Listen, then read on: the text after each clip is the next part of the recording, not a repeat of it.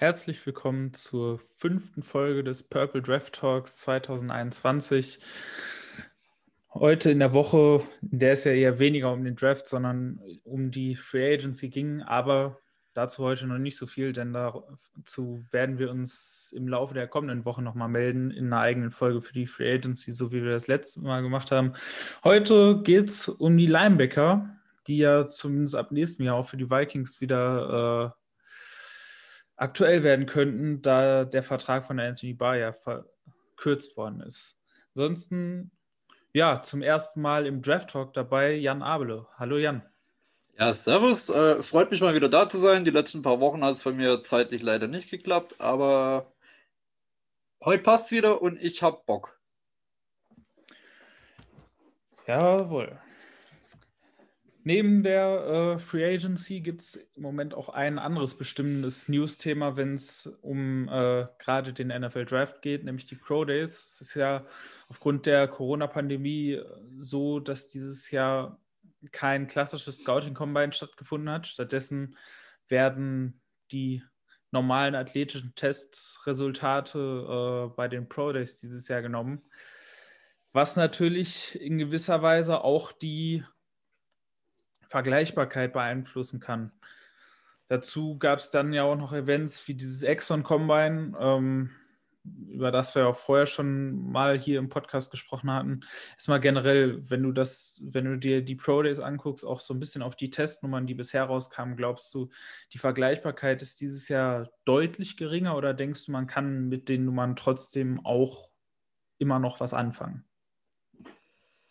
Also prinzipiell, glaube ich, kann es nicht schaden, diese Pro Days durchzuführen und zu schauen, was kommen da für Metriken dabei raus. Man kann sie natürlich nicht auf eine Stufe stellen mit einer zentralisierten Combine, wo jeder von derselben Crew gemessen wird, mit derselben Technik, mit der, nach denselben Maßstäben. Äh, aber es ist immerhin noch besser als nichts. Wobei ich dann natürlich sagen muss, gerade bei den 40 Times wird es dann irgendwie teilweise ein bisschen schwammig, wo ich sage, so hier, äh, was habe ich mit da gesehen? Ich glaube, wie hieß der Typ Schwartz, der dann irgendwie eine 4-2-1 rennt in einem offiziell, äh, inoffiziellen Pro Day, wo ich denke, so, äh, ob der die Zeit mit der offiziellen Technik und der offiziellen Combine Crew hinbekommen würde. So, es wäre halt eine super Zeit, aber da würde ich jetzt nicht als GM super viel drauf geben, weil die eben von einem inoffiziellen, von einer inoffiziellen Messung kommt. Es ist natürlich so ein Indikator dafür, dass der Typ schon Speed hat, aber ob es tatsächlich so ein Top-Speed wird, das, da würde ich jetzt kein Geld draufsetzen. Also in dem Sinn, es ist nett, diese Stats zu haben, aber es ist jetzt nicht ausschlaggebend wie teilweise sonst im Combine für, für manche Athleten. Ähm, ich glaube generell, die Pro Days sind dieses Jahr ein bisschen vergleichbarer, als sie sonst sind, weil eben man halt von der NFL eben auch gesagt hat, man weitet das Combine halt auf die Pro Days quasi aus. Äh, das bedeutet, dass da doch etwas zentralisierter dieses Mal auch an den Zeiten gearbeitet wird, was bedeutet, dass die, äh, dass die Vergleichbarkeit dann doch eher gegeben ist. Und ich habe auch schon das Gefühl, dass in den meisten Fällen bei den Pro Days jetzt nicht die ganz krassen Ausreißer kommen, also zumindest nicht nach oben. Ich habe eigentlich eher das Gefühl gehabt, dass hier und da mal ein paar kleinere und größere Aussetzer nach unten gekommen sind. Ähm, was natürlich teilweise dann eben auch mit den äußeren Bedingungen zu tun hat. Also man hat zum Beispiel irgendwie hier und da immer mal wieder mitbekommen, dass gesagt wurde, die und die Zeit wurde gegen den Wind oder auf Gras und auf einem bestimmten, bei Regen und so weiter gelaufen. Das sind natürlich Dinge, die das halt einfach beeinflussen und die du halt normalerweise beim Combine einfach nicht hast, weil das äh, im Stadion in Indianapolis stattfindet, welches mit einem geschlossenen Dach ist. Ähm, da hast du natürlich keine äußeren Einflüsse, die hier und da gerade bei etwas, bei dem einen oder anderen Pro Day an kleineren Colleges hier und da eben auch einmal äh, ja ausschlaggebend sein können. Deswegen habe ich das Gefühl, dass schlechte Ausfälle eigentlich eher dieses Jahr anzutreffen sind als äh, diese Ausreißer nach oben. Diese Ausreißer nach oben, die hat es bei diesem Exxon Combine gegeben. Und bei diesen ganzen inoffiziellen Geschichten, ähm, das muss man aber auch noch mal ein bisschen von den normalen Pro Days einfach differenzieren, weil das halt Einladungsevents sind, äh, die aber eigentlich nicht direkt offiziell sind. Und bei diesen Einladungsevents, die leben halt davon, dass die Prospects dahin kommen. Und wenn die halt super streng mit ihrer, mit ihren äh, Werten wären, dann würden die halt im Zweifel nicht kommen. Und ähm, deswegen muss man da halt aufpassen, weil das halt einfach ein Event ist, was ein Interesse daran hat, gute Zeiten zu produzieren.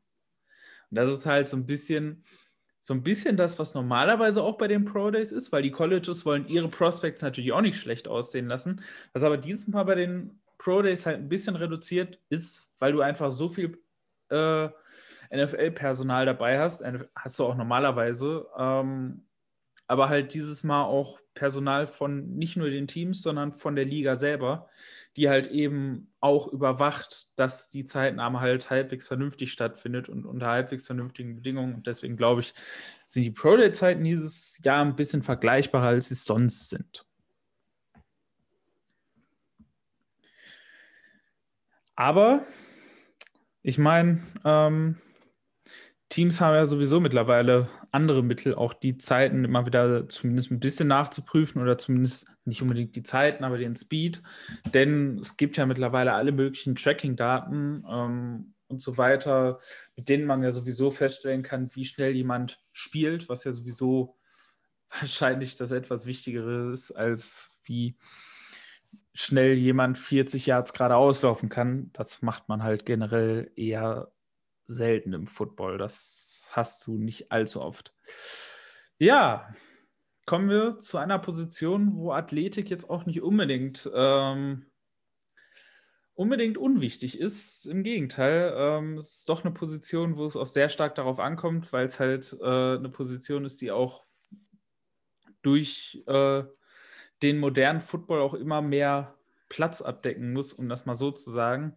Die Linebacker sind in den letzten Jahren tendenziell eher kleiner, leichter, athletischer geworden. Aber ähm, ja, wie siehst du generell die Punkte bei Linebackern? Was bewertest du da am ehesten? Und ähm, auf der anderen Seite, was sind Dinge, die eventuell auch mit der Zeit eher unwichtiger werden?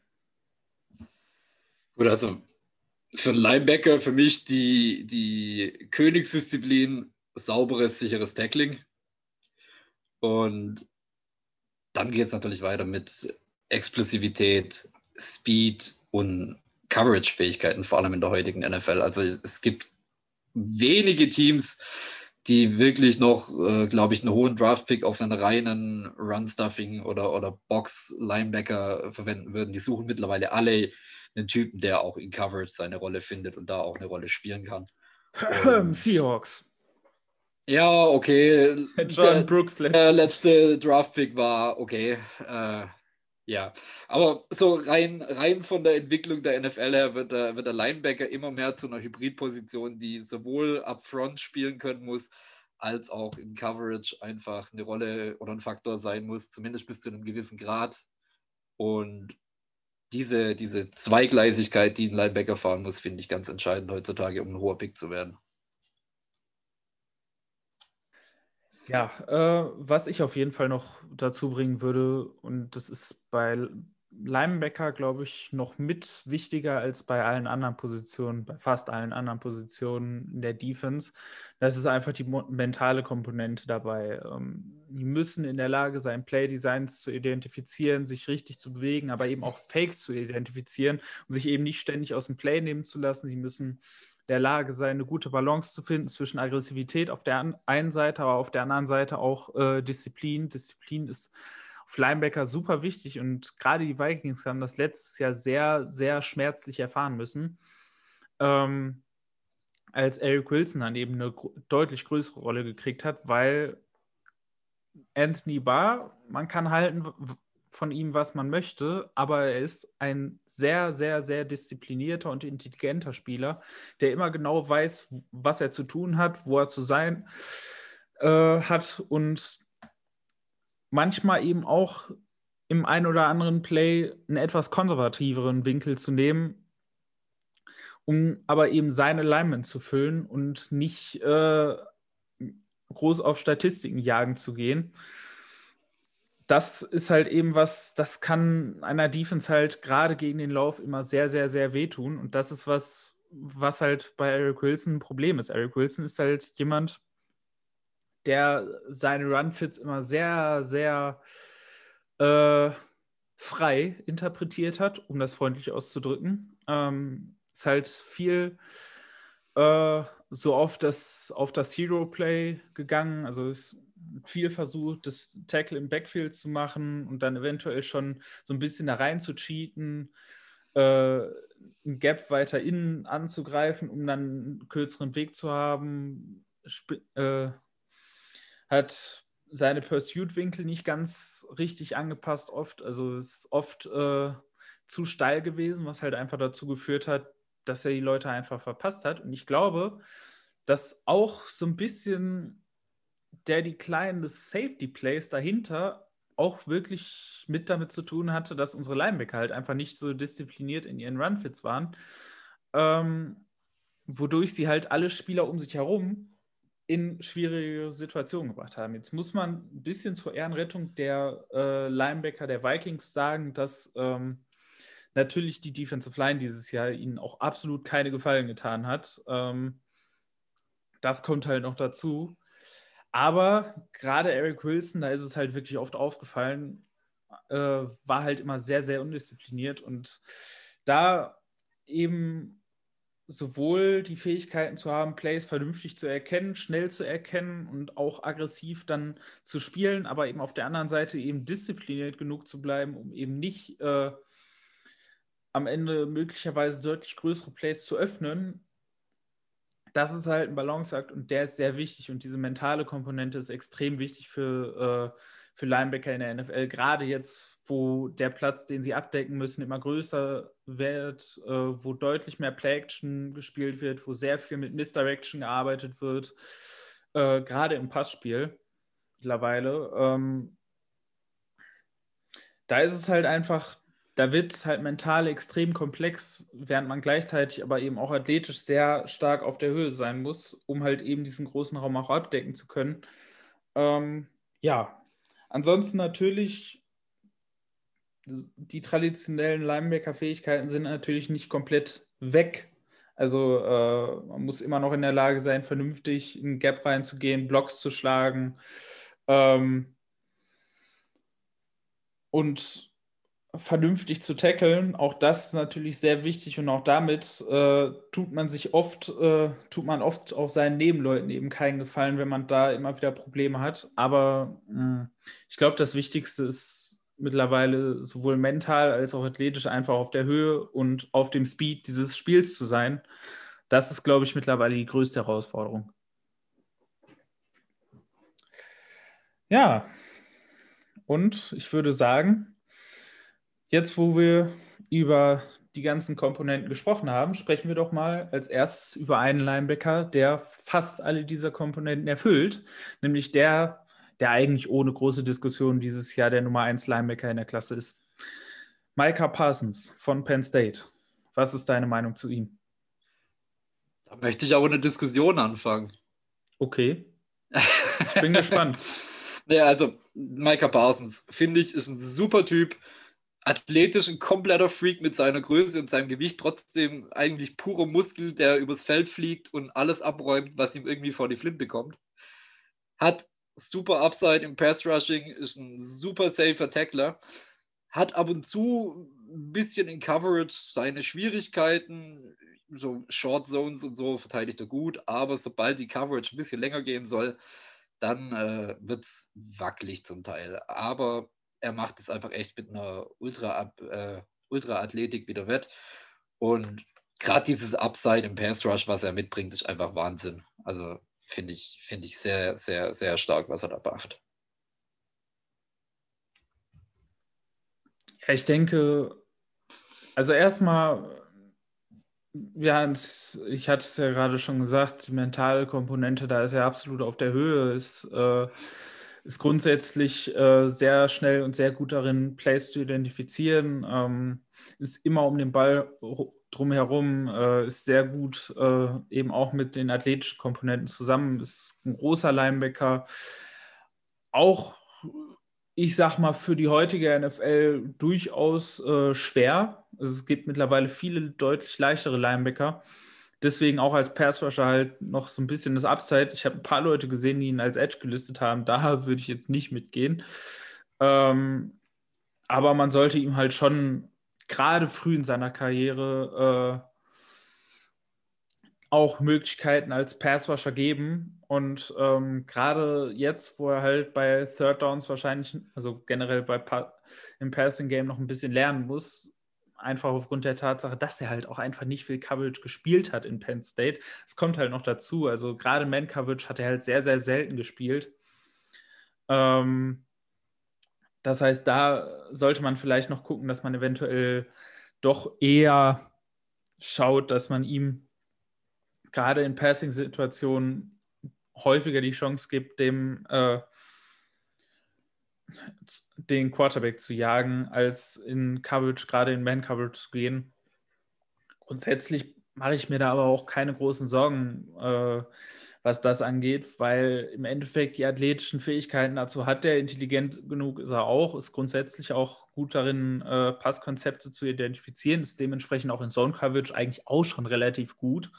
Ähm, ja, der Man-Coverage-Aspekt, der wird kommen und ich denke, da sind die Teams dann gut beraten, ihn ja sukzessive immer weiter da reinzubringen ähm, und seine, ja, seine Aufgaben in Coverage so mit der Zeit immer weiter ein bisschen zu erhöhen und ihn da ein bisschen mehr reinzubringen. Ja. Aber generell, ja, sehr komplettes Prospekt. Ja, also ich habe wirklich mit der Lupe geguckt und habe irgendwelche Schwächen an Micah Parsons gesucht. Und das Einzige, was mir auffällt, ist, dass er teilweise ein bisschen zu lang in seinem Gap bleibt, wenn das Play sich in die andere Richtung entwickelt und sich da ein bisschen schwer tut, umzuorientieren. Das ist aber kommt selten vor und dass er sich ab und zu von einem, von einem Fake oder einem Misdirection Play oder sowas ein bisschen aufladen lässt. Aber das mit, mit so einer verschwindend geringen Rate, dass es eigentlich kaum erwähnenswert ist. Also das ist wirklich die Nadel im Heuhaufen suchen. Von dem her, also Micah Parsons ist ein sehr, sehr komplettes Paket auf Linebacker. Ja, dem kann man, denke ich, auf jeden Fall zustimmen. Ja, auch bei der Nummer zwei ähm, ist eigentlich relativ wenig Diskussion dieses Jahr im Draft. Ähm, die große Diskussion oder ich sag mal, die einzige Diskussion, die bei ihm oft besteht, ist der Typ eigentlich ein purer Linebacker? Die Rede ist, ist von Notre Dame Linebacker Jeremiah Owosu äh, Koramoa. Und da gibt es durchaus Leute, die ihn auch äh, eventuell als Safety sehen. Deswegen erstmal die Frage, äh, siehst du ihn persönlich als Safety oder als Linebacker? Und ähm, ja, ansonsten, was macht ihn halt aus? Da kommen wir zu dem Punkt, wo wir eine Diskussion anfangen wollten, oder ich zumindest, weil ich könnte auch einen Case tatsächlich sehen für Jeremiah, äh, für, für Jock, Jeremiah Owusu Karamoa, als den Nummer 1 Linebacker im Draft, einfach weil er nochmal diesen Tick Spielverständnis mehr hat, durch das, dass er einfach verdammt gut in Coverage ist. Und durch, diese, durch diesen Spielstil, den er hat, einfach auch sein muss, weil er steht irgendwo zwischen Strong Safety und Linebacker und er macht beides verdammt gut. Von dem her äh, hat so hat für mich so ein bisschen Isaiah Simmons mäßig wie letztes Jahr, wo man einfach nicht weiß, spielen wir ihn als Safety, spielen wir ihn als Linebacker. Er kann beides verdammt gut. Ich finde aber, ihn auf Safety zu limitieren praktisch, würde diese, diese, diese Vielfältigkeit, die er mitbringt, ein Stück weit limitieren. Deswegen sehe ich ihn schon als Linebacker, bei dem der Gegner praktisch immer am Raten sein muss, was macht er jetzt. Weil er kann sowohl Pass rushen, er kann covern, er kann den Run stuffen. Er hat einfach so alles drin, was man sich eigentlich von einem modernen Linebacker wünscht. Er hat ein verdammt gutes, äh, verdammt gutes Reading, also er erkennt ein Play, er diagnostiziert es richtig, er nimmt den richtigen Angle und er schießt da einfach drauf. Und ich, ich finde Jock einfach ein wahnsinnig rundes Paket, also fast noch ein Stück weit runder als Micah Parsons. Und deshalb, ich meine, er, er spielt tatsächlich, was ich am beeindruckendsten fand, war, dass Notre Dame 45 Prozent der Snaps, in denen der Gegner mit drei oder vier Receivern aufgelaufen ist, trotzdem in Base-Personal gespielt hat, weil Owusu Karamoa einfach so gut darin ist, seinen Mann zu covern, dass man ihn einfach dann direkt, ohne das Personal zu ändern, halt als, als praktisch Safety oder als, als Coverage-Linebacker halt einfach direkt verwendet hat. Also Notre Dame hatte es sehr, sehr einfach, ihre Defense zu callen, weil sie einfach nicht viel mit Personal jonglieren mussten, weil Jock einfach alles macht. Und deshalb finde ich, könnte ich den tatsächlich noch als Nummer 1 Linebacker in diesem Draft sehen. Er ist halt, ähm, ja, wenn man auf die Körpermaße erstmal schaut, ist er natürlich kein äh, prototypischer Linebacker. Selbst für moderne Standards ist er doch sehr, sehr, sehr leicht. Also ich glaube, vor ja, 10, 15 Jahren hätte, glaube ich, jeder Scout gesagt, okay, der spielt Safety. Weil, ähm, ja, er ist, halt, er ist halt sehr leicht. Das sieht, das sieht man gar nicht unbedingt äh, in seinem Spiel gegen den Lauf. Also er macht das trotzdem sehr gut. Er macht das mit Explosivität gerade äh, durchaus wett. Und ähm, ja, ich, werd ihn, ich werde ihn wahrscheinlich auch als Linebacker listen, aber du hast natürlich recht. Also man sollte ihn auf keine der beiden Rollen limitieren, sondern man kann eigentlich nur hoffen, dass man, äh, dass er in eine Defense kommt, die halt einen kreativen Playcaller hat und die eben auch ja, seinen Wert sowohl als Linebacker als auch als Safety in äh, dem einen oder anderen Play eben zu, äh, zu nutzen weiß. Und ich glaube, damit, äh, damit werden Teams halt doch sehr gut beraten. Also ich, ich, bin, ich bin gespannt, was man mit ihm macht. Ähm, ich hoffe nur, dass es halt nicht so ein bisschen so aussieht, wie das zeitweise bei den äh, bei den Cardinals mit Isaiah Simmons aussah, wo man wirklich das Gefühl hatte, dass der Defensive Coordinator so gar keine Ahnung hatte, was er mit ihm zu tun hat. Klar waren auch die Leistungen bei Simmons nicht unbedingt da, aber ich hatte halt auch das Gefühl, man hat ihn halt auch in eine Rolle zwängen wollen, äh, die halt einfach auch nicht richtig gepasst hat, die nicht zu seinem Profil gepasst hat. Man hat ihn halt zumindest zu Beginn viel traditionelle Linebacker-Arbeit machen lassen und das äh, hat dann überhaupt nicht funktioniert. Dann hat er ganz lange gar nicht gespielt oder nur ganz, ganz wenig. Und dann wurde es irgendwann im Laufe des Jahres besser. Mhm, aber ich hoffe, dass man halt mit JOK auf jeden Fall ähm, kreativer umgeht und eben auch seine Fähigkeiten äh, zu schätzen weiß. Ich würde ihn nicht als Fulltime Safety nehmen, aber genauso wenig als normalen traditionellen Linebacker, sondern ich würde halt ja eine Rolle draus machen, die halt mehr, ich sag mal, defensive Waffe ist als ja eine ganz traditionelle Linebacker-Rolle. Ja, gehe ich auf jeden Fall mit. Das Skillset wäre total verschwendet, wenn man ihn auf eins und beidem limitiert, weil er einfach in beidem großartig ist. Ja, dann äh, gibt es ja bisher äh, noch mehrere Linebacker, die auch in der ersten Runde theoretisch gemockt worden sind bisher. Wer kann für dich eventuell noch äh, den Sprung, ich sag mal, als Ende der ersten Runde schaffen? Also late first habe ich hier noch eine, auf meinem Board die Möglichkeit für Savin Collins aus Tulsa. Er hat eine super Athletik, Größe, Speed, passt alles. Er hat eine gute Übersicht, er kann wirklich eine gute Waffe im, im, sowohl im Standard-Pass-Rush als auch im Blitz sein, kann er beides. Äh, seine Coverage-Instinkte sind echt nicht so schlecht. Sein großes Problem, was er hat, was mir ein bisschen Bauchschmerzen bereitet, äh, ist seine, seine Tackling-Rate. Also er verpasst fast 13,3 Prozent seiner angesetzten Tacklings. Die, die misst er einfach und lässt den Mann äh, durchrutschen. Und das für einen Linebacker, uh, also das ist so, so ein Punkt. Ich meine, mit, mit Entwicklungszeit und einem guten Coaching kriegt man das raus, aber das ist auf jeden Fall ein Punkt, an dem muss man arbeiten und deshalb sehe ich ihn frühestens Ende erste Runde. Dazu kommt, dass er teilweise auch echt Probleme damit hat mit, mit Block-Shedding. Also wenn er da einen, einen, dicken Guard oder sowas vor sich stehen hat, der mit ihm engaged und ihm da einfach hält, dann hat er wenig Mittel und gewinnt wirklich selten dieses Matchup, um da vorbeizukommen. Wenn er mit genug Speed ankommt und den Mann einfach umrunden kann, dann klappt's. Aber im direkten Duell, wenn er einmal ordentlich angeblockt wurde, hat er echt Probleme, sich da zu lösen und dann äh, ein Play zu machen. Also er braucht schon gutes Coaching und Entwicklungs, äh, Entwicklungszeit, aber hat auf jeden Fall Potenzial, ein verdammt guter Linebacker zu werden.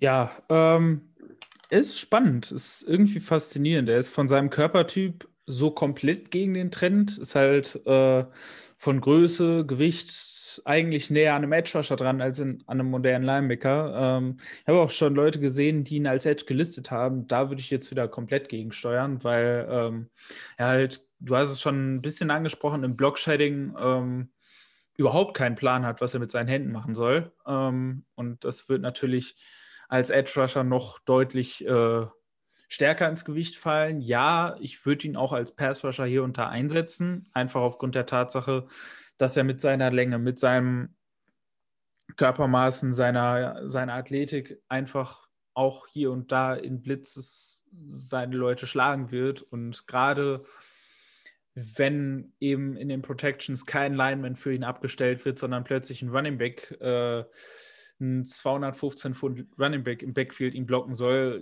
ja, das ist ungefähr so erfolgsversprechend, wie wenn man das gegen einen normalen Edge Rusher versucht. Ähm, das wird der sofort kaputt machen.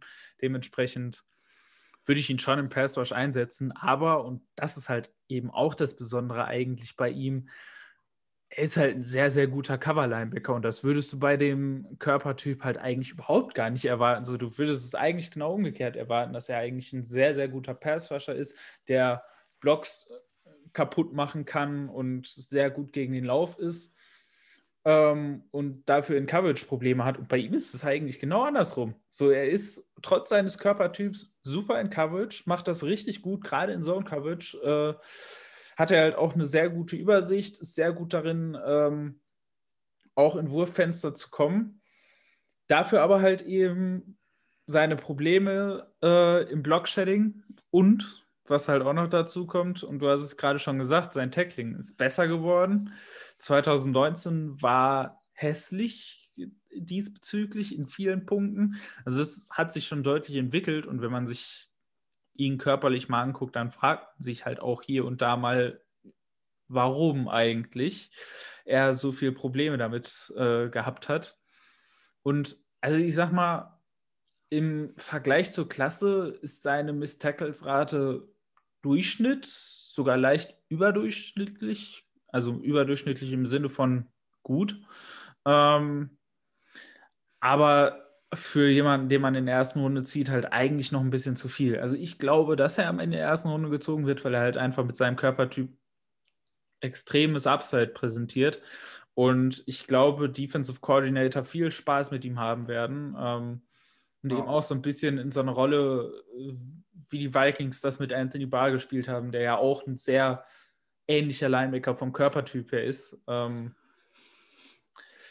ja, da kann, das kann man machen. Von irgendwelchen Diskussionen, ob er Edge Rusher ist oder nicht, äh, da halte ich überhaupt gar nichts von, weil, ja, wie gesagt, das kommt halt seinen Stärken überhaupt nicht zugute, äh, weil er dafür halt auch überhaupt noch keinen Plan hat. Und das müsste er halt nochmal alles komplett neu lernen. Und ähm, ja, wenn man ein, Edge, ein athletisches Edge-Projekt möchte, dann soll man eins wählen, was auch schon Edge gespielt hat in äh, dieser Klasse von athletischen Edge-Projekten. Da kommen wir in einer späteren Folge noch drauf. Gibt es genug in dieser Klasse. Ähm, da braucht man, glaube ich, keinen Linebacker mit Edge-Körper nehmen. Dementsprechend, ja, äh, würde ich das lassen. Ansonsten auch am Ende der ersten Runde immer wieder genannt worden. Ich würde ihn da wahrscheinlich, ich würde ihn da nicht nehmen. Also ich äh, habe jetzt keinen Linebacker mehr, den ich in der ersten nehmen würde. Die ja. nächsten kämen bei mir Early Second. Ja, also Nick Bolton würde ich da auch nicht nehmen. Ich habe ihn in ein paar Mock Drafts am Ende der ersten Runde gesehen. Ich würde es nicht machen, weil er mir halt einfach in Coverage zu viel abgibt. Ähm, ja. Also er ist halt, er ist ein solider äh, Run-Defender, ähm, ist halt körperlich so ein bisschen das Gegenteil von Collins, weil er halt nicht leicht, aber halt etwas klein geraten ist, kurze Arme hat. So, das ist halt auch ein Problem, sowohl im Tackling als auch äh, vor allem in Coverage, wenn es halt dann doch gerade gegen Titans darum geht, äh, auch doch nochmal irgendwie den Catchpoint anzugreifen.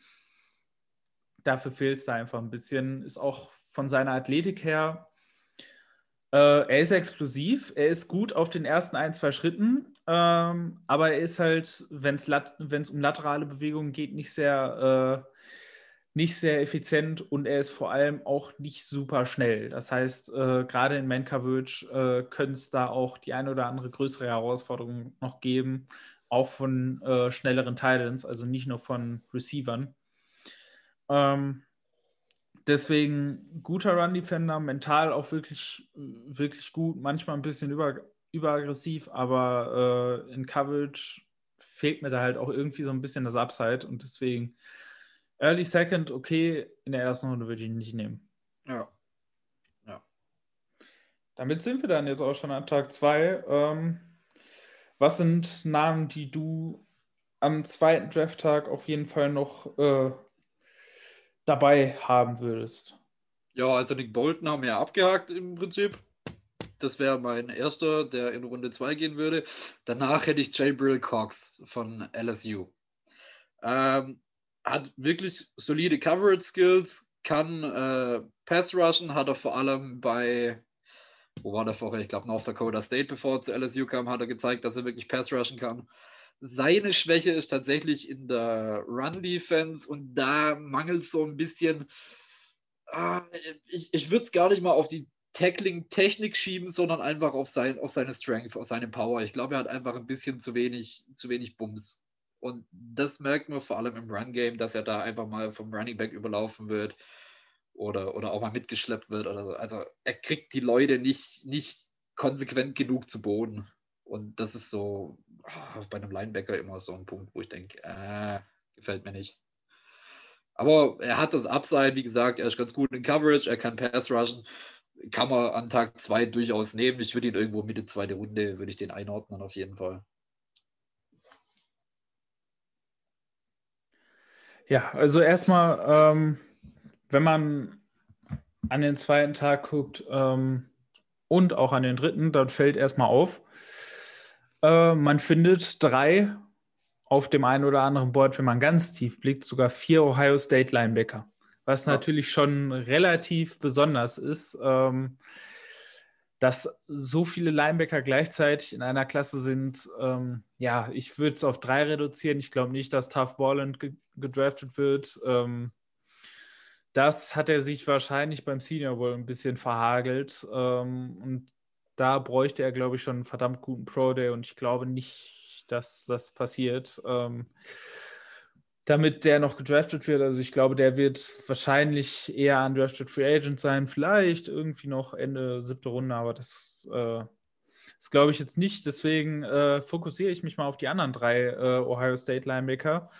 Äh, angefangen mit Baron Browning, der äh, beim Senior Bowl auch hier und da mal äh, Arbeit als Edge Rusher bekommen hat das auch gar nicht so schlecht gemacht hat. Ähm, auch da fehlt noch so ein bisschen der Plan, was er mit seinen Händen machen muss. Aber ansonsten Länge, Körpertyp, Athletik, das passt. Also ist kein reiner Edge. Äh, dafür ist er dann doch wieder ein bisschen anders heiß. Also bleibt halt auf Linebacker.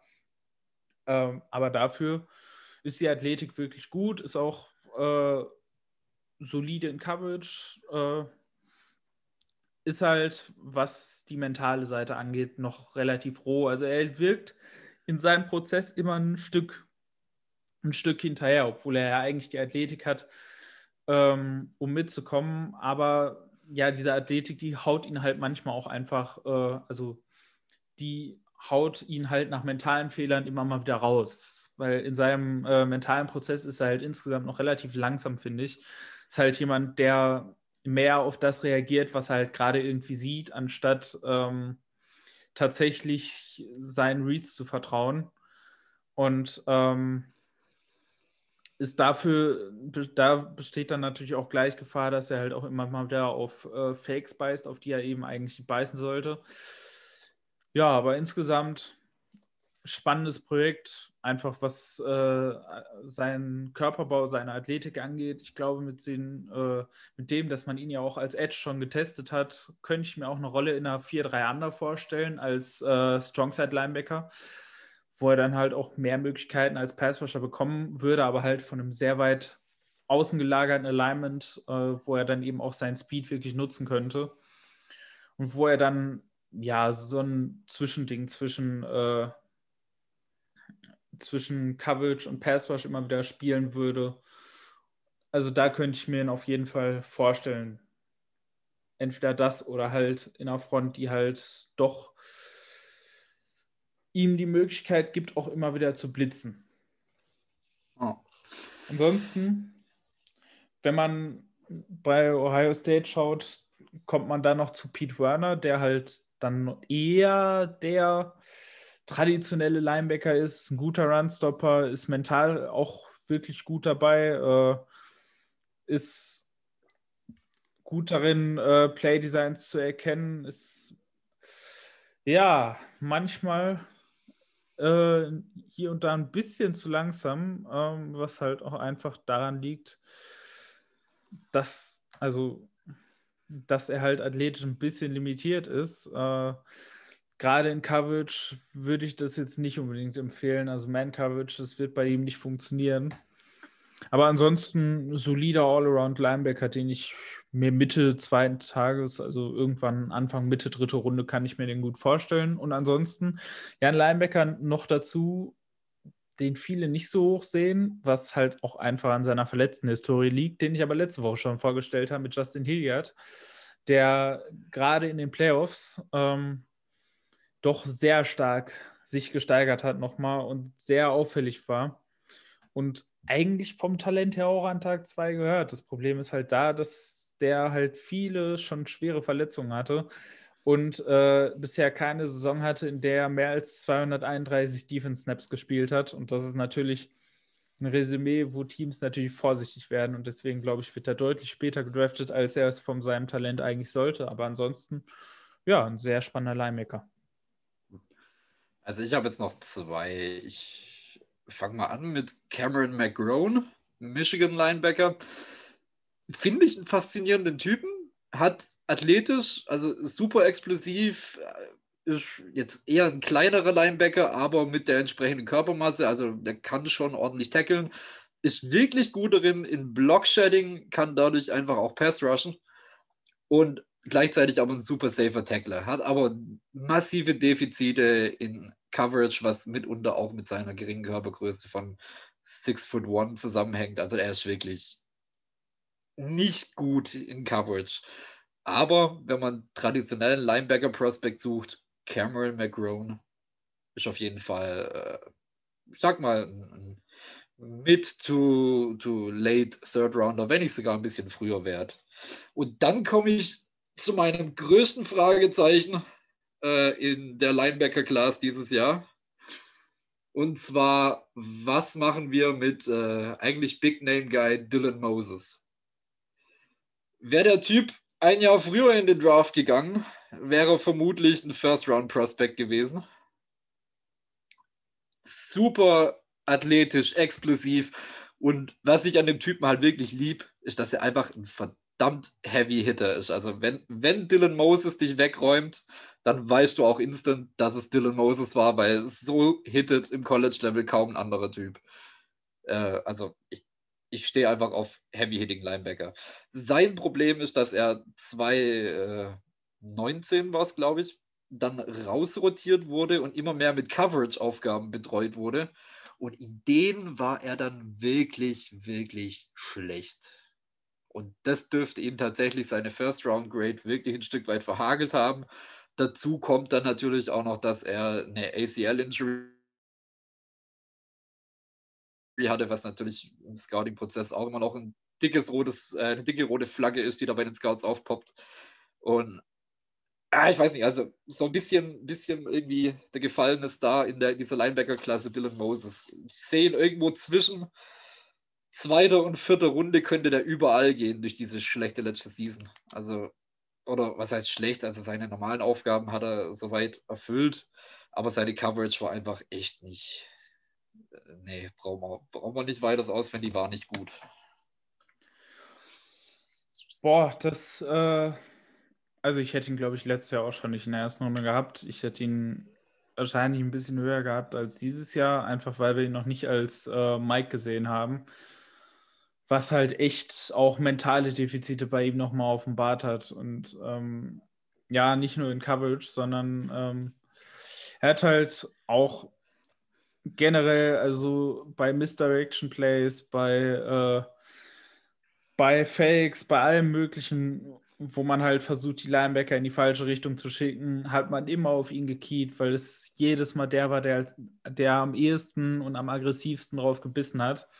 Und das ist halt auch, ähm, ja, das ist halt auch ein Produkt seines Spielstils, dass er, mit dem er halt natürlich hier und da eben auch diese Hits produziert, aber er ist halt einfach super überaggressiv, also extrem überaggressiv. Ähm, in vielerlei Hinsicht. Der ist äh, in Coverage auch, beißt er auf alles, was man ihm hinwirft. Also jedes Mal, äh, wenn jemand irgendwas tut, um ihn äh, in irgendeiner Weise vom Eigentlichen abzulenken, dann wird das funktionieren, weil der beißt auf alles, was man ihm hinwirft. Egal, ob das irgendwelche Fakes in Coverage sind, ob das Run-Fakes sind, ob das Misdirection Plays sind. Und ja. das und normalerweise sagt man ja auch, dass man äh, es nicht von dem College abhängig machen soll, wie man jemanden bewertet. Aber wenn jemand in Alabama bei diesem Coaching-Stuff spielt, gerade der defensive Coaching-Stuff, und dann trotzdem mental so unglaubliche Defizite hat, dann tue ich mich schwer mit dem. Weil man halt doch irgendwie an einem Punkt ist, wo man sagt, wenn jemand mit so einem Coaching-Stuff, also wenn ich, wenn er halt ein Prospekt an einer anderen Schule wäre, bei dem man weiß, okay, da kann es vielleicht auch am Coaching-Stuff liegen, dass da bestimmte Sachen einfach unterentwickelt sind. Dann würde ich mich vielleicht auch leichter mit ihm tun. Aber die Tatsache, dass er von Alabama kommt und trotzdem so dicke Löcher mental in seinem Spiel hat, das macht es für mich halt sehr, sehr, sehr schwierig, ihm in irgendeiner Weise zu vertrauen, dass er das fixen kann. Und ähm, ja, das ist halt echt schade, weil die Tools sind halt eben offensichtlich da. Ähm, aber es ist halt, er ist super undiszipliniert, er ist super überaggressiv. Ähm, ja. Ich habe mir zudem irgendwann mal ein Video von irgendeinem Blogger, ich weiß nicht mehr, was war, reingezogen, der den so ein bisschen analysiert hat. Und sein abschließendes Fazit war einfach, was ich sehr, sehr treffend fand. Dylan Moses spielt wie eine tollwütige Bulldogge, die auf alles rennt, was ihr vor die Flinte kommt. Wenn sie dich erwischt, bist du sowas von dran. Die Chance besteht aber, dass sie halt einfach gnadenlos vorbeipfeift und irgendwo in die Hundehütte kracht. So, das war so ungefähr dieses Sprachbild, nicht mehr Wortlaut eins zu eins, aber das war so die, die Metapher, mit der er sein Abschlussfazit über Dylan Moses gezogen hat. Und ich finde die so treffend. Ja, ich glaube, das kann man so unterschreiben. Ja, ansonsten habe ich noch äh, hast du ja auch Cameron McCrone schon angesprochen, von dem ich halt auch wirklich relativ wenig halte. Ja, gut gegen den Lauf, okay. Aber boah, den in Coverage anzugucken, ist. Äh, nee, nee, Coverage bei, bei McCrone ja, überhaupt ist, nicht. Ähm, ja, spannend, um das mal vorsichtig auszudrücken. Also er ist wirklich super, super schlecht, was das angeht. Und also man muss ihm den Unterhaltungswert ja. zugute halten. Ja, aber wirklich nur das. Und ich muss ganz ehrlich sagen, er hat die körperlichen Fähigkeiten dafür, aber er ist einfach so schlecht da drin, dass ich ihm da halt einfach überhaupt gar nicht vertraue. Und deswegen, also um Linebacker an Tag 2 zu ziehen, da muss ich wenigstens halbwegs Upside da drin sehen. Wenigstens irgendeine Möglichkeit, ihm so die einfachsten Coverage-Aufgaben anzuvertrauen, weil auch bei First und Second Down wird irgendwann mal jemand werfen in der NFL, auch wenn das immer wieder so, so gesagt wird, oh, die Early Downs und dann äh, später die Passing Downs, ist ja nicht mehr so. Ist ja auch mittlerweile, auch bei Early Downs wird man mittlerweile deutlich über 50 Prozent gepasst. Deswegen sollte man auch da, selbst wenn man in Base spielt, irgendwie in der Lage sein, auch mal irgendwas zu covern. Und deswegen ähm, sehe ich bei ihm halt einfach im Moment nicht, wie ich ihn in eine NFL-Defense im Moment packen soll, weil das, das geht mir halt komplett runter. Und deswegen kommt er für mich an Tag 2 einfach nie in Frage.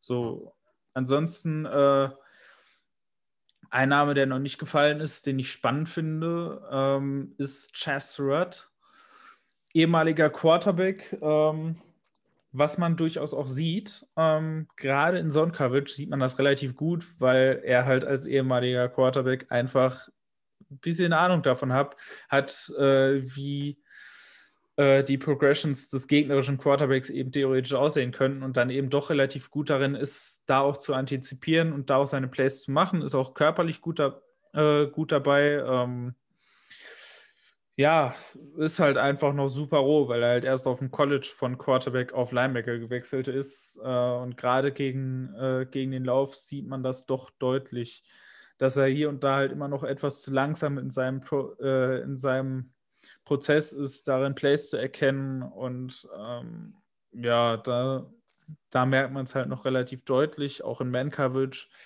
fehlt es ihm halt auch an den technischen Feinheiten noch. Ja, aber ansonsten spannend. Zumal halt auch eben dafür, dass er halt die Position erst zu kurz spielt, hat er halt auch schon wirklich solide Ansätze drin. Und das ist dann halt schon eher jemand, den ich an Tag 2 noch ziehen würde, als äh, jemand wie McGrone. Oh, oh, oh. Bei dem ich halt einfach in der Hinsicht kein großes Upside sehe. Ja, ich glaube, den, den letzten, zu dem ich mir jetzt wirklich noch Notizen gemacht habe, äh, für, für Day 2 wäre Jack Sanddorn out of Wisconsin. Habe ich aber als, als late äh, vierte Runde weil er eigentlich sich hauptsächlich aufs Run-Stuffing beschränkt. Äh, er kann ein bisschen Coverage, ja, aber selbst diese, diese, diese Run-Stuffing-Geschichte, die kann er technisch und vision-technisch ganz gut. Sein Problem ist, dass er relativ wenig Athletik mitbringt und dadurch einfach auch nicht unbedingt die Power hat, um, um einen wirklich äh, starken Runner wegzuräumen. Also das ist auch so ein großes Fragezeichen. Also ich würde den nicht vor der vierten Runde anfassen. Ja, ja ähm, jetzt haben wir über die Prospects geredet, aber gerade wenn wir auf die erste Runde schauen, äh, was sind für dich Teams, die eventuell diese Position im Draft äh, auswählen könnten? Um, ähm, also ich habe jetzt einfach mal in meinem Hirn durchgesponnen, welche Teams einfach auf Linebacker echt nicht so gut besetzt sind. Und was mir als erstes auffällt, sind da die Chiefs tatsächlich mit Daniel Hitchens und äh, Willie Gay. Das ist einfach ein Linebacker-Core aus, ja, kann man nehmen, muss man aber nicht. Dann habe ich die Falcons, die ein großes Upgrade brauchen könnten, vor allem weil die so nach ihren drei, vier, also ihren, ihren drei Starting Linebackers und einem Backup irgendwie nichts an Tiefe auf Linebacker im Kader haben. Also wirklich, da ist sehr, sehr dünn besetzt.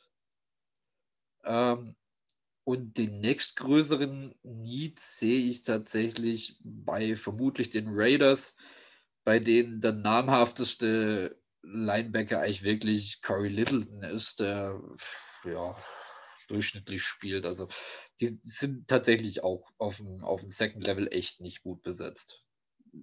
So Honorable Mentions, die noch was brauchen könnten. Äh, Giants und Washington Football Team könnten natürlich auch bei den Linebacker vertragen. Da kann man überall noch nachbessern. Wobei man sagen muss, die Giants mit Blake Martinez haben da zumindest einen, der ganz ordentlich dasteht oder was heißt ordentlich darstellen. Blake Martinez ist eine Tackle-Maschine. Äh, könnte aber halt ein bisschen Unterstützung brauchen.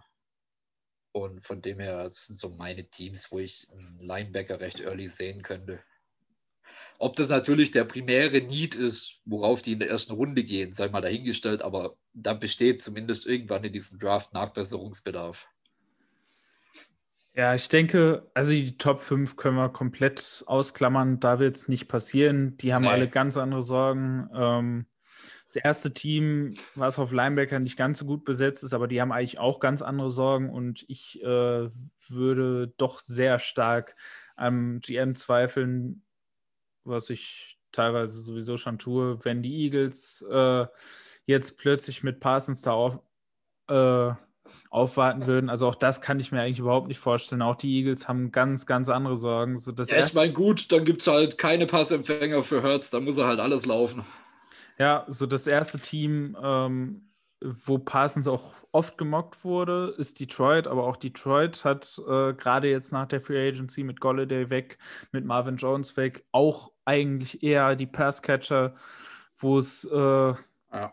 wo sie doch deutlich mehr Hilfe bräuchten. Also auch da, ich habe es oft gesehen, aber auch das wäre eigentlich ein verschwendeter Pick, genauso mit, Car äh, mit Carolina, mal abgesehen davon, dass die eigentlich alles tun müssen, um hochzukommen für einen Quarterback. Ähm, auch die, die haben ihre Needs an, in der Offensive Line, sie äh, haben ihre Needs im Defensive Backfield. Also auch da wäre äh, wär Linebacker halt super verschwendet. Ich könnte es mir bei Denver eventuell vorstellen, aber auch Denver braucht einen Quarterback. Also auch Denver ist ähnlich wie, wie die Panthers, dass sie eigentlich unbedingt hoch müssen. So. dann auch die nächsten äh, haben auch alle andere Baustellen. So, wenn man da jetzt weitergeht, ähm, wird es eigentlich echt schon schwer, da Teams zu finden. Also deswegen, also ich könnte nicht, mich würde es gar nicht wundern, wenn Parsons plötzlich anfängt irgendwie zu fallen, äh, deutlich weiter als viele Leute das denken.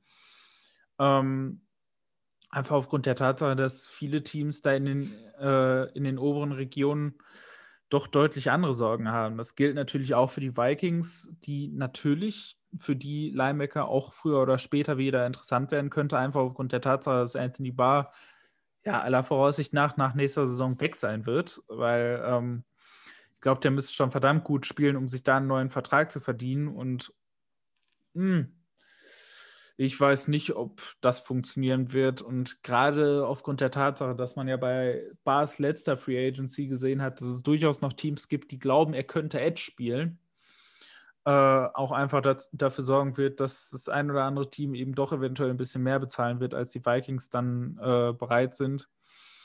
Ja, dann, also was ich mir halt vorstellen könnte, wär halt, äh, wären halt die Patriots die zwar eigentlich auch einen QB und Receiver brauchen, wobei die ja schon relativ viel Geld für Receiver ausgegeben haben und deswegen weiß ich nicht, ob die noch einen hohen Draft-Pick nehmen. Obwohl ja, wobei, also die, die Patriots kriegen doch hier äh, Ding wieder, Hightower. Äh, und haben dazu noch Kyle Van Neu jetzt noch geholt in der Free Agency schon. Also so dringend finde ich, haben die keinen.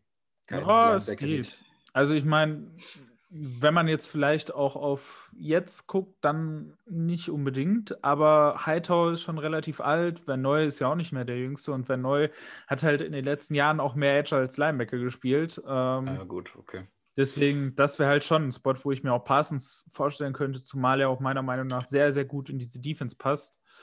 Ja, ansonsten ähm, kommt dann, du, du, hast die Raiders angesprochen. Ähm, die auf jeden Fall jemanden brauchen könnten. Äh, Washington Football Team könnte auf jeden Fall Linebacker brauchen. Ja. So in der zweiten Hälfte, da kommen halt immer wieder ein paar Teams, die äh, Linebacker nehmen könnten, ob das die Browns sind, ähm, ob das ähm, die Chiefs sind, natürlich. Eventuell, ja, dadurch, dass man Lavonte David gehalten hat, glaube ich nicht, dass es die Buccaneers werden. Ähm, aber ansonsten ja, ganz am Ende der ersten Runde gab es ja mehrere Teams, die aber jetzt doch ihre Linebacker gehalten haben. Mit die Buccaneers mit äh, David, die äh, Bills mit Matt Milano, dem sie viel Geld gegeben haben, die da theoretisch in Frage gekommen wären. Wäre halt noch in Frage gekommen, ist Green Bay. So, ich fände es halt auch in der Hinsicht wieder lustig, wenn man dann wieder keinen Receiver nimmt. Und ich würde es ihnen halt auch irgendwie wieder zutrauen, zumal sie halt auch mit einem neuen Defensive Coordinator in die äh, neue Saison gehen, der dann vielleicht auch da gerne jemand Neues hätte. Äh, Kirksey ist entlassen worden und ja. ansonsten. Bei den Packers weiß ich, da steckt halt auch noch in der Tiefe halt. Ne? Also sie haben ja hier Preston Smith haben sie ja noch, soweit ich weiß. Ja, aber der ist Edge. Ja, okay, gut.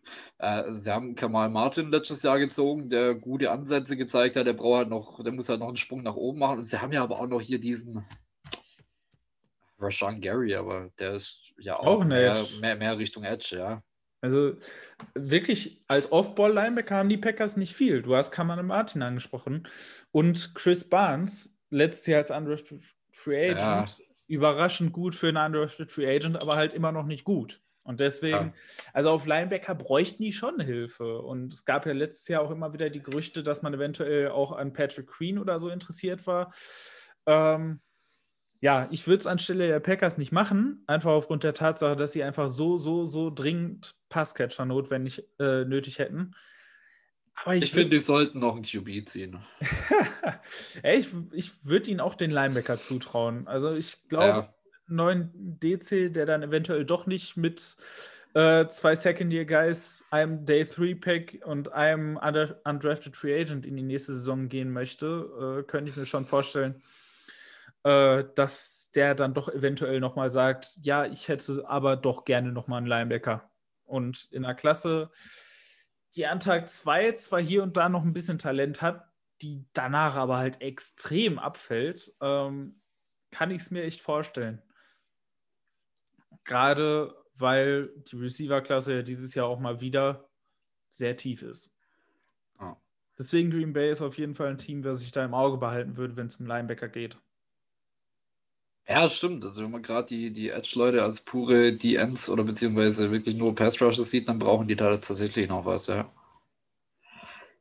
Ja, stimmt.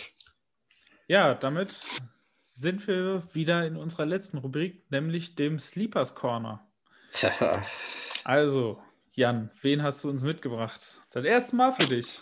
Soll ich anfangen? Okay. Ähm, ich habe relativ tief ins Liebe, und zwar Tony Fields II aus West Virginia. Ähm, six foot one, 222 Pfund, also relativ klein, relativ leicht. Was gleichzeitig, also zum Einstieg schon direkt sein größtes Handicap verrät. Seine körperlichen Voraussetzungen sind sehr limitierend. Was er dafür mit seiner Technik, seinem Spielverständnis, also er ist ein trotz seiner geringen Körpermasse ist er ein sehr, sehr tougher Run-Defender. Er hat super Instinkte und, und Reads einfach. Er erkennt super schnell, was vor ihm geschieht und äh, adjustet dementsprechend. Er bleibt diszipliniert in seinen Assignments und schießt da auch mit wirklich guten Winkeln rein, um sauber zu tackeln. Und was ihn tatsächlich für so spät im Draft wirklich noch ein bisschen besonders macht, sind seine Handskills. Also er wird wirklich nicht oft äh, in einem Block festgehalten. Also er schafft es immer wieder, sich aus Blocks zu lösen. Einfach durch, durch verdammt gute technische Arbeit mit seinen Händen. Was ihn wirklich so schwer limitiert, ist wie angesprochen. Also er, ist, er hat nicht die nötige Strength und er ist halt mehr der, der typische Boxplayer. Also er steht so in der, in der Front Seven und greift den Lauf an, greift den QB an, verteidigt ein bisschen auch den Screen manchmal. Aber in Coverage mangelt es bei ihm halt auch massiv. Also da ist er einfach echt, äh, ich würde ihn nicht covern lassen. Würde ich einfach überhaupt prinzipiell nicht machen. Er ist so ein, so ein reiner Box-Typ. Was bei ihm halt wirklich beachtlich ist, so er kam 2017 in seine Freshman-Season und hat halt direkt mit 104 Total Tackles, 5 Stacks, eine Interception und direkt im Freshman Year All-American Honors abgeräumt. Also da ist schon Potenzial da. Ich weiß nur nicht, wie weit also ich meine, klar, so, wenn ich so einen Typen, so einen relativ schmächtigen Linebacker in NFL Strength and Conditioning Program reinwerf, dann kann der schon noch zulegen. Also dann wird der schon noch mal massiger. Die Frage ist, ob ihm dabei halt wirklich seine Athletik abgeht, die ihn bisher wirklich ausmacht, mit der er seine Plays bisher macht. Also wenn ich ihn dafür halt 20 Pfund schwerer bekommen und er die Power hat, jemand runter zu bekommen, aber er dann nicht mehr den Speed hat, um da ranzugehen und um jemanden zu wischen, dann bringt mir das eben auch nichts. Aber er hat auf jeden Fall Potenzial und mit einem 6. oder 7. Runden-Pick sehe ich das schon, dass man da die Chance mal ergreifen könnte. Also ich finde, er spielt kräftiger, als er aussieht. Ja. Ich habe heute mal äh, nachdem ich in den, letzten äh, in den letzten Draft Talks doch relativ tief war, äh, mit den Sleepern mal wieder einen mitgebracht, der wahrscheinlich nicht ganz so tief ist, der eventuell noch irgendwie an die, äh, ans Ende von Tag 3 sogar rutschen könnte. Tag 2. Ähm, äh, Tag 2, meine ich. Äh, oh, äh, sonst wäre das ein sehr tiefer Sleeper. Ähm, ja, könnte eventuell ans Ende von Runde 3 rutschen. So, jetzt habe ich es. Ähm, ich habe mich auch heute mal wieder nicht an die Position äh, gehalten. Das haben wir sowieso bisher noch nie wirklich hier gemacht, auch wenn du das jetzt gerade gemacht hast. Ähm, Kann mir ja auch mal einer sagen. ja, das ist das Problem, wenn man das erste Mal dabei Ach, ist. Passt doch. Die Rookie-Fehler, die muss jeder erstmal machen. So, aber um dann wieder zu meinem, äh, zu meinem Sleeper zu kommen, ist ein Edge Rusher von der University of Alabama at Birmingham. Ähm, sperriger Name, kurz UAB, äh, ist ein College aus der Group of Five, aus der äh, Conference USA. Mm, Jordan Smith, sehr, sehr langer Edge Rusher, ähm, auch generell ein guter Pass Rusher hat äh, mit einer über 26-prozentigen Pass Rush Winrate ähm, eine, einen der höchsten Werte äh, im Vergleich zur Edge-Klasse dieses Jahr. Ist halt einfach sowohl durch seine Länge, Speed, ähm, einfach ein sehr, sehr guter Speed Rusher. Das Problem ist, er hat halt überhaupt keinen Power-Aspekt in seinem Spiel. So, das ist halt das, was er noch entwickeln muss auch er, wie du schon sagst, also er muss halt kräftiger werden, ist halt äh, sehr dünn, sehr äh, schmächtig halt einfach für, äh, für seine Körpergröße.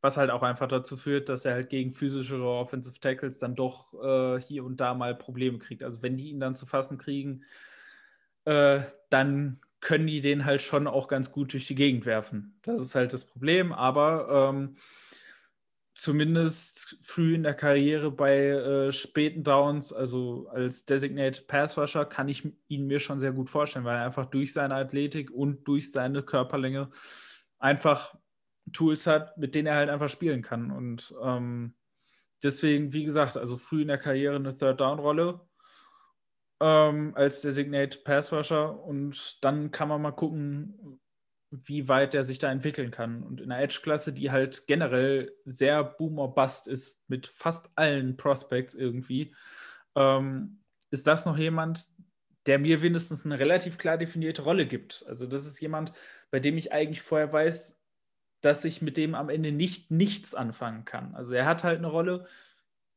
die durchaus wichtig und wertvoll ist, ähm, die er auch wahrscheinlich relativ früh ausfüllen kann. Und das das geben mir nicht so viele Prospects in dieser Edge-Klasse. Also diese Edge-Klasse ist halt generell eine große Boomer-Bust-Klasse, die eine super tolle Klasse werden kann, aber auch knallhart daneben gehen kann.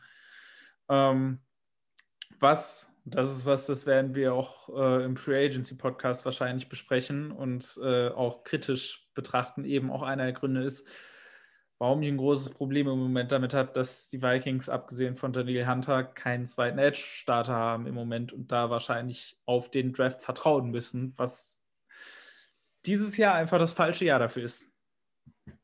Ja, aber ich das. weiß nicht, also es gibt schon ein, zwei, wo ich behaupten würde, die sind relativ safe, aber danach wird es halt echt sehr, sehr, sehr lotteriemäßig. Ja, Und ob die zwei bis zu uns durchfallen.